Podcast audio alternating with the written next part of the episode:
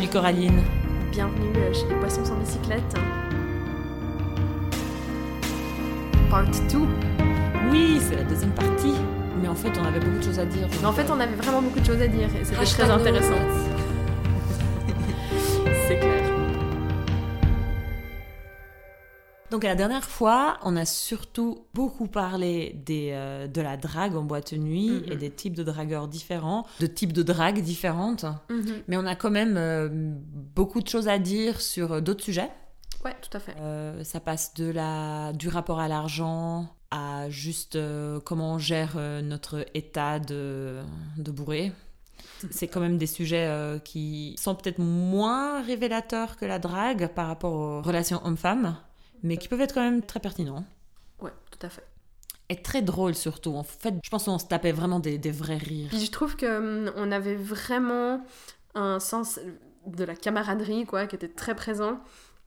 Et euh, j'ai réalisé il y a pas très longtemps que c'est un truc que j'ai que j'avais pas vécu depuis hyper longtemps parce que j'ai fait les scouts pendant de nombreuses années Ah et ouais. c'est vraiment un sentiment que j'avais en fait une sorte de ouais vraiment un, Une communauté. une communauté, une connexion avec des gens que tu Ouais. vois ultra régulièrement, puis avec qui tu traverses plein de choses, à force d'être tout le temps les uns sur les autres, euh, et Ouais. puis de finalement Bah oui. devoir préparer des trucs, organiser des camps, faire des choses. T'as beaucoup, c'est beaucoup de jobs, et puis euh, quand tu passes deux semaines les uns sur les autres, c'est sûr que, que, Ouais. que ça pète à un moment. Et c'était exactement la même chose qu'on avait finalement euh, dans notre métier en, en boîte de nuit, quoi. C'était, euh, tu, tu... Ouais, c'est cool quand euh, c'est 9h30 et que tu dois couper les citrons, mais euh, quand... euh, Quand il y a euh, 600 personnes agglutinées sur le bar en train de te gueuler dessus, ben tu, tu vis la chose Oui, différemment. puis tu vois ta collègue qui te discute, t'es là genre... c'est ça. Moi j'ai adoré, j'ai quand même des... Bah, déjà nous deux on est toujours amis, Oui. mais même les autres que je vois moins, quand je les vois c'est genre on se saute au cou quoi. Ouais, c'est ça. Il y a vraiment un côté genre très proche. Moi, il y a des gens, bah, ça fait euh, bah, maintenant euh, un petit, ça fait une année que c'est fermé. Moi, je travaillais, j'avais juste, j'ai vraiment arrêté de travailler là-bas euh, avant, euh, avant euh, le Juste Covid. avant le Covid en fait. Ouais, ouais. vraiment juste avant. Puis c'est des gens que je vois quasi jamais, mais je sais que quand je les vois, c'est quelque chose de spécial pour moi.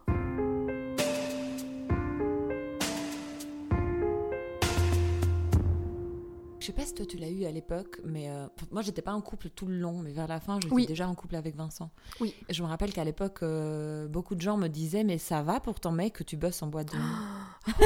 oh mon dieu. Et ça fait déjà il y a une vraie reconnaissance implicite quand t'as mis c'est quoi l'expression dans la gueule du, du loup en fait? Mis dans la tu sais que tu t'exposes à la chasse en fait en bossant en boîte de nuit tu vois. Et puis, est-ce que ton Ouais. mec peut vivre avec ça? J'y avais, euh, on- vraiment, j'y ai pas pensé quand on en a parlé euh, de tout euh, la préparation de ce podcast, mais oui, oui, bien sûr, plein de gens m'ont dit ça. Oh, ça va pour ton mec T'es un peu là, mais qu'est-ce que tu crois qui se passe là-bas? Je, je sers à boire, hein. Je... Puis c'est une super reconnaissance du fait qu'en tant que barmaid dans une boîte de nuit, mais tu t'exposes à mort à de la drague à gauche, à droite, devant, derrière, tout le temps, genre. Ouais, ouais, c'est clair. Et que c'est juste un fait social. Et que c'est normal en fait. Tu vas te faire draguer non-stop. Je le vois pas ça comme une reconnaissance euh, consciente du truc. Parce que moi je vois plutôt ça comme, mais euh, toi qui, euh, qui entre guillemets appartient à ton copain, euh, Ouais. euh, comment il vit le fait de te partager avec d'autres gars quoi. Ça se voit que les gens sont au courant, simplement. C'est Oui. pas une prise de conscience ou Non, c'est pas une prise de conscience, mais effectivement c'est hyper révélateur en fait. Une fois que tu, tu te poses deux minutes là-dessus, te dire genre pourquoi est-ce que pourquoi est-ce qu'on me dit ça en fait? Puis un peu encore ce truc que la séduction, c'est vraiment un truc qui se passe entre les mecs. c'est pas un truc entre femmes et hommes. C'est les mecs se battent pour les femelles. Oui, puis c'est encore une fois, on, on le voyait quoi en boîte. Parce que, je veux dire, euh, les, les groupes de 15 gars qui arrivent, qui prennent des bouteilles à 23h, ils sont pas là parce qu'ils voulaient euh, absolument avoir une bonne place et puis pour pouvoir euh, mieux danser, quoi. Goûter la bonne vodka. et goûter la bonne vodka euh, euh, basique qu'ils auront payé euh, 15 fois le prix chez Denner, quoi. non. C'est vraiment- Ils sont en top de la pyramide en faisant ça, en fait. Voilà, ils sont malins, ils arrivent avant et puis ils peuvent euh, repérer plus vite euh, euh, les groupes qui arrivent et puis à moins de gens, t'as une meilleure visibilité, quoi. Puis un groupe de mecs qui a acheté une bouteille, ça fait puer la thune. Et du coup, ben, Ouais. c'est censé attirer. Ça fait un statut, ouais. Ça fait un statut, exactement. Ça donne un statut social. Clairement, t'as une table, t'as une bouteille. T'as de l'argent. Donc nous, on avait tout, tout cet immense thème des dragueurs et on avait aussi repéré une série de comportements qui font preuve de, de presse. Comment, comment tu dirais en français, Coraline, s'il te plaît? Presumption ou alors entitlement? Entitlement, je suis pas sûre de. J'ai pas, j'ai pas cherché. euh, Mais c'est des mecs qui croient que les choses leur, leur sont, Leur sont dues, dues, en fait. En fait, C'est- le oui. sentiment que tout m'est dû. Ouais, exactement. Et je pense que c'est vraiment quelque chose qui est euh, très présente euh, dans le milieu masculin. On fait comprendre aux hommes blancs euh, qu'ils ont le droit. Parce qu'ils ont eu le droit, et c'est un fait. Historiquement, ils ont eu le droit. Et du coup, euh, ça, ça reste quelque chose de, de- de très présent. Et puis du coup, on avait une, remarqué une série de comportements comme ça. Et puis juste des comportements aussi qui sont juste un peu, un peu bateaux. Il faut arrêter de les faire. Donc on a fait une série qu'on appelait les do's and don'ts. Et on s'est rendu compte c'est juste des don'ts. oui. ne faites pas ça, deux points. Euh, alors le premier qu'on avait, c'était arrêter de vous plaindre des prix. Euh, pff, si c'était les serveuses et les serveurs qui faisaient les prix, ce serait pas eux qui seraient en train de les servir. Exactement. ça ne sert à rien. Premièrement, ça ne sert à rien. Ça ne sert à rien. Vous êtes le 20e de la soirée. On s'en fout. J'ai pas le droit de te faire un rabais. J'ai pas le droit. Et à la limite, si je vais risquer un peu mon taf pour demander un rabais, je, vais le faire pour mes amis. Mais euh, pas euh, à la personne qui a pris une fois un ginto et puis euh, qui pense que parce qu'il a pris un, un gin tonic, euh, tous les suivants sont gratuits, quoi. Ou Exactement. qu'il y a une tournée de shots euh, automatique avec. Tu veux prendre le prochain point? Il y avait les verres corsés aussi. Ah, il y avait les verres corsés qu'on a oublié. C'est vrai, c'est dans la même catégorie. Mhm. En large majorité, ça restait des mecs qui voulaient prouver que c'était un peu des vrais bonhommes Ouais. et euh, qui voulaient des verres corsés. Ce qui, euh, pour moi, était euh, nom de code euh, Ah, plein de glaçons. Parfait. oui, Ça- ça. Ça veut dire je ne vais absolument pas mettre plus de whisky dans ton whisky coca. Je vais juste mettre tellement de glaçons que tu auras que l'impression haut. que c'est corsé.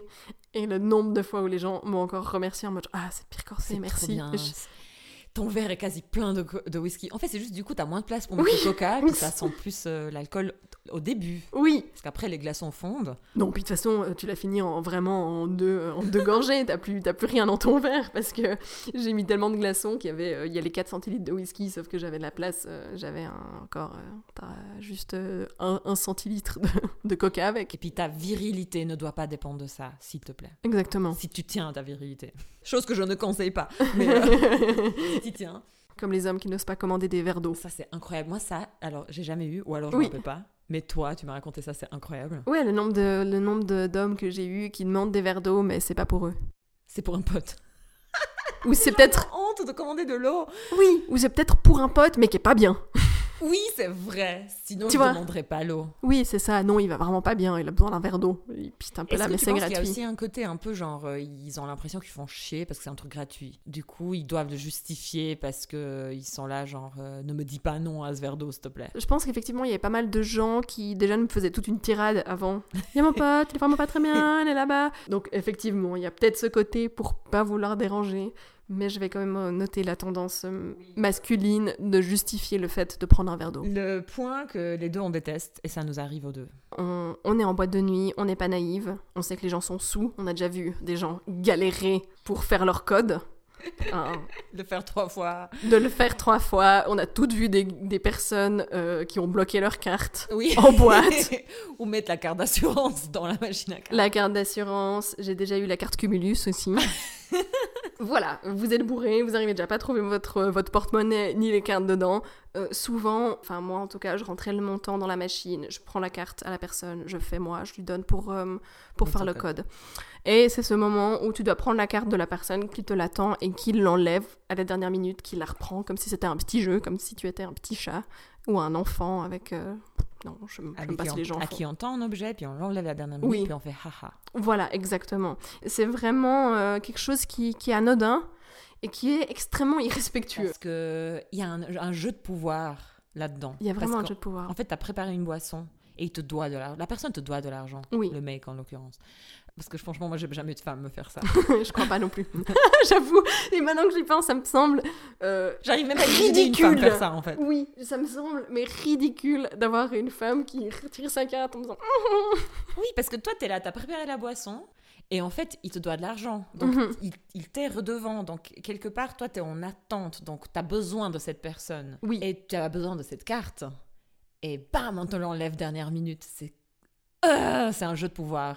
Ouais, À exactement. deux balles, on est d'accord, mais ça en est un. Mhm, tout à fait. Juste ne le faites pas. Vous ne gagnez rien dans l'histoire.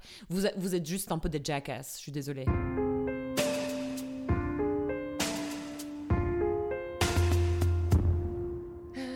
Ça, c'est ton truc aussi. Toi, ça, c'est plutôt drôle qu'autre chose. C'est vraiment le truc qui m'agace. C'est quand euh, tu es en boîte de nuit, c'est blindé, il est 2h30 du matin, il y a euh, au moins euh, trois rangées de gens qui veulent la boire, tout le monde te fait des signes comme si euh, déjà tu n'étais pas en train de travailler et puis de voilà, de courir dans tous les sens pour bien te faire remarquer leur présence.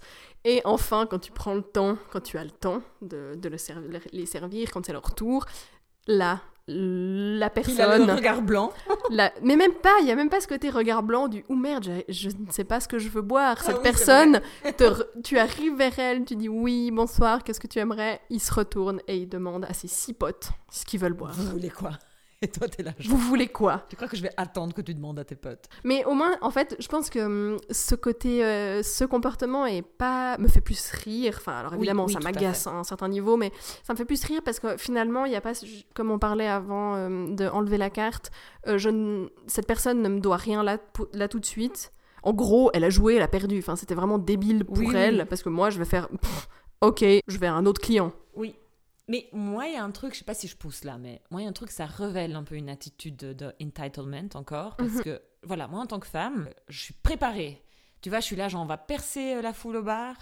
Je demande à toutes mes potes ce qu'elles veulent. Je prépare ma commande. Je, limite, j'ai déjà sorti la carte. Oui. Comme ça, je suis efficace et je facilite la vie aussi du barman ou de la barmaid. Mhm. Et je suis préparée, en fait. Parce que je sais bien que les... En fait, il y a un truc où je sais que les choses ne me sont pas dues, en fait. Je dois coopérer, je dois faire ma part Ouais, ouais. dans l'histoire pour obtenir des boissons. Et la moindre chose, c'est de savoir la commande. Oui. de connaître la commande. fait. Exactement. Et moi, je pense que ça révèle un peu de entitlement en mode, mais les barmaids sont juste là pour nous. Ouais. La barmaid, elle peut faire la spectatrice pendant que je demande à mes potes s'ils veulent une petite ou une grande bière, s'ils veulent une blanche ou une blonde. Euh, C'est marrant, hein, ça m'agace pas, mais ça révèle quand même quelque chose. Ouais, non, c'est- vrai. Un autre point d'honte, euh, c'est que si tu as un problème avec moi en tant que barmaid et tu veux voir quelqu'un qui est en dessus de moi dans la hiérarchie de la boîte de nuit, ne prétends pas que mon collègue débutant à ma droite, lui ça fait deux semaines qu'il travaille ici, moi ça fait deux ans, c'est mon gérant. Juste parce que c'est un homme. Oui. Parce que ça, ça nous est arrivé plusieurs fois. Ouais. Mais il y a une vraie manifestation de présupposition que les hommes, c'est ceux qui gèrent. C'est vrai que. hum, Alors, effectivement, on avait un gérant, on avait une gérante aussi. Mais du coup, aussi, on avait voilà, d'autres euh, serveurs très expérimentés, mais qui étaient euh, simplement des collègues. Ou d'autres qui n'étaient pas du tout expérimentés. Non. Où les gens, en fait, vraiment présupposent que c'était. euh, ces manager. personnes, en gros, c'est nos, nos patrons, quoi. Voilà. Voilà, ton collègue qui est là depuis. euh, depuis toi, t'es là depuis 4 ans, lui, il est là depuis une ou, ou même pas. Ils partent du principe. euh, Bon, c'était quand même peut-être des gens qui étaient. euh, des collègues masculins qui étaient là depuis un peu. peut-être plus longtemps, parce qu'ils l'avaient peut-être déjà vu deux fois, tu vois. Ouais, il- ouais, voilà, il l'avait, il l'avait déjà vu. Voilà, il l'avait déjà vu, donc c'est lui le gérant. Puis c'est un mec. Donc, euh, Donc voilà, les mecs, ne présupposez pas que les femmes ont toujours des supérieurs masculins. Très bien. Et puis, un big, big fat don't ne demande jamais à une barmaid ou un barman qu'est-ce que tu fais dans la vie? C'est drôle parce que c'est vraiment quelque chose qu'on nous demande tout le temps. Et euh, j'ai pas trouvé ça problématique. Enfin, dans le sens, j'ai pas réfléchi plus longtemps que ça pendant pas mal de temps. Jusqu'à ce, ce moment où vraiment tu te poses et tu réfléchis, en fait. Qu'est-ce que cette question sous-entend? C'est problématique Oui. à beaucoup de niveaux. Parce que, en fait, ça veut juste dire que les métiers de service, je sais pas, euh, je sais pas ce que les gens sous-entendent avec ça, en fait, mais ça veut dire que. Ce n'est qu'un métier de transition. C'est qu'un métier de transition, exactement. Au Euh, mieux, ça veut dire ça, en fait. que les gens qui sont juste serveurs. hein. Pendant un moment, en attendant de faire mieux, en fait. Ouais, et de faire puis plus. si- sinon, enfin, t'es juste, je sais pas, t'es- c'est pas quelque, pas un métier que tu choisis en fait. Donc moi je pense que au mieux dans l'imaginaire des gens c'est un métier de transition, mais euh, ce que ça sous-entend c'est justement cette espèce de mélange entre métier et statut social bourgeoisie 17e siècle, où les gens ils sont là mais tu vas pas servir les gens toute ta vie donc euh, t'as quelque chose d'autre en attente. Oui, Et oui, c'est oui, une immense insulte à tout le métier, qui est un super métier d'ailleurs. oui, et qui Et est moi, difficile. C'est un métier difficile, c'est un métier qui demande en fait beaucoup, beaucoup de compétences, beaucoup Ouais. de qualités personnelles, beaucoup de beaucoup d'intelligence en fait euh, au niveau de la communication, au niveau des rapports humains. Et c'est un super travail que moi j'ai adoré faire. Mhm. Je suis désolée, c'est juste horrible de poser cette question en fait. Oui. Je comprends que vous allez me dire non, mais ça, porte, ça sortait pas d'une mauvaise intention ou euh, oui, j'ai la gueule d'avoir 24 ans, donc euh, tu te doutes bien que je suis étudiante ou j'en sais rien. Ouais. Mais euh, c'est terrible. Non, je trouve vraiment ouais, que c'est une question anodine, mais qui, qui est problématique. Mm. Et que c'est vraiment comme tu dis, voilà, c'est c'est juste. euh, ça démontre à quel point les métiers de service sont dévalorisés. Ouais. et puis qu'on part du principe que t'as pas pu choisir ce job. Ouais. Et puis que si tu fais ça, c'est parce que t'as vraiment aucune autre option. Ouais. Ou que t'es étudiante et puis, ou étudiant et puis que c'est facile en fait. euh. Alors c'est marrant, on est à Lausanne, hein, il y a une super école hôtelière. Mais ouais, mais les- Oui, mais c'est différent si tu travailles euh, dans un grand restaurant. Oui, et puis c'est pas la même chose. Gérante, Oui. ou si t'es héritier. Si t'as ouvert ton bar, c'est pas pareil que si tu travailles comme serveur ou serveuse.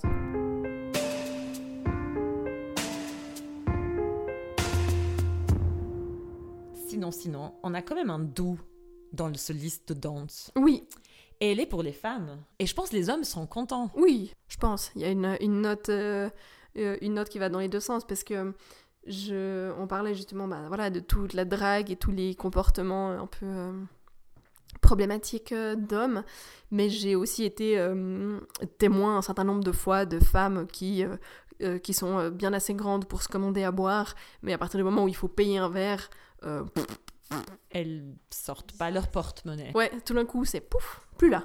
Donc, ladies, payez. Il faut payer. Ça commence là. Encore un autre mot euh, anglais que j'ai pas le mot en français, c'est le empowerment. Le empowerment économique est très important. Et le, le côté Oui. économique, c'est ultra important. Pourquoi est-ce que le gars doit payer? Oui, et puis moi j'ai vraiment eu, alors un certain nombre de fois, je pense qu'effectivement beaucoup d'hommes se sentent de toute façon obligés, Obligé de payer. obligés de payer. Et j'ai déjà été témoin de vraiment de gens qui ont l'air d'être des groupes d'amis, où finalement c'est le gars qui paye, ok fine, mais j'ai aussi clairement vu des meufs toutes seules au bar, enfin toutes seules, euh, peut-être euh, un couple Avec une pote. voilà, avec une pote euh, qui cause avec un gars euh, tout grand sourire, qui leur paye un verre et qui se barre. Ou voilà, qui commande, qui sont avec un mec qu'elles viennent de rencontrer, qu'elles commandent à boire, et puis au moment où il faut payer, elle se retourne vers lui et puis elle le regarde en mode Qu'est-ce qui se passe quoi? Tu payes. Euh, toute la dynamique, c'est pour ça qu'elle existe. Du moment que le mec paye ton verre, tu lui dois quelque chose. Dans sa tête, c'est ça. Je suis, je suis Mhm. pas en train de dire que parce qu'il t'a payé quelque chose, t'es obligé de faire quelque chose. Oui, pas bien du sûr. tout ce que je dis. Mais dans la culture, c'est ça que ça veut dire. Voilà. Pourquoi le mec paye sinon? Ben, ça sort du fait aussi que c'est les mecs qui ont la thune Oui. historiquement. Mais euh, actuellement, c'est plus le cas. Je veux dire, on voit des adultes qui ont un travail, des adultes femmes qui ont un travail, des adultes hommes qui ont un travail. Mhm. Pourquoi est-ce que le mec continue de payer? Le seul contexte où c'est ok que le mec paye, c'est si t'as payé la tournée d'avant. Oui. c'est Si clair. vous avez un truc genre t'as payé la dernière fois, je paye maintenant, euh, c'est votre affaire, euh, je m'en fous. Je tiens à préciser aussi que même si j'étais témoin de ça un certain nombre de fois, ça reste largement minoritaire. Et j'ai aussi Ouais. déjà vu plein de fois des, des femmes qui refusent qu'on leur offre des verres parce que, par exemple, voilà, un groupe de femmes qui viennent au bar, qui commandent à boire, il y a un mec qui est vraiment tout près d'elle euh, ou qui commande aussi avec, et puis elle, elle me regarde vraiment en me disant genre, Ne prends pas sa thune. ne paye pas mon verre. Tu vois, ça, ça se sait. Enfin, déjà, euh, il est relou au possible. Donc, si en plus la barmaid ou le barman prend la thune du gars, c'est plus problématique. Et il me semble que toi, d'ailleurs, tu faisais tout un effort euh, pour euh, quand. Parce que ça nous arrivait souvent, en fait, d'avoir des gens aussi, euh, ils sont quatre, ils ont commandé à boire. Et puis, ils Tu tentent tous une carte. Et il me semble que toi, c'était. euh, Et j'avais suivi cet exemple-là aussi. De. Ouais. euh, de Je prenais la carte des femmes. voilà, de faire un point d'honneur à toujours prendre la carte de la femme qui tendait. C'est vrai, donc dans le cas d'une bataille, avec moi, ce serait la femme qui gagnerait. Oui. Puis le mec était là, mais pourquoi? Et j'étais là, bah, parce que c'est une femme. Et puis je faisais aussi un effort un peu, c'est plus subtil, mais genre, euh, quand je revenais, je disais 46 francs, Mhm. je regardais pas l'homme, je regardais Oui, les deux. oui. Enfin, voilà, Genre, qui c'est qui paye coûte. Certes, ça reste mino- minoritaire, c'est important de le dire, mais il y a quand même une culture dans les rencarts. Mhm. Genre, tu vois un mec pour la première fois, tu vas manger dans un resto. Euh, je pense encore majoritairement, c'est l'homme qui paye, À mon avis, ouais. Ça à me... mon avis. Ouais. Je pense les femmes ont un rôle à jouer là-dedans parce que les hommes aussi, même ceux qui veulent peut-être faire des choses différemment, subissent une espèce d'injonction Oui, où bien ils se sûr. sentent obligés de payer. Et puis ils ont peur de que s'ils proposent de déjà diviser en deux en fait, ils ont peur d'avoir l'air un peu un peu Ou un peu radin et puis de perdre leur Un peu chance. radin exactement. Oui, bien sûr, ils ont une grosse pression là-dessus. hein. C'est important que les femmes fassent un effort en mode Oui. non non non, on sépare la facture. Comme Mhm. ça on, on contrebalance en fait un peu cet effet où les hommes se sentent obligés de payer qui est encore là. Très très présente. Donc ladies, Mhm. OK, c'était trop cool. Oui, À C'était super. Et je pense que ça rappelle plein de choses à plein de gens aussi, parce Oui. qu'on se rappelle plus que c'est les boîtes de nuit en fait. Donc les 12 and Dance, vous prenez note. Prenez-en note c'est et pour dans six rappelez-en mois. vous pour euh, quand... euh, Je dis Ça 6 mois, je suis peut-être optimiste, mais. je sais pas. Bisous de Lausanne, Oui, de la part de Coraline. Elirza. Ciao. Et puis.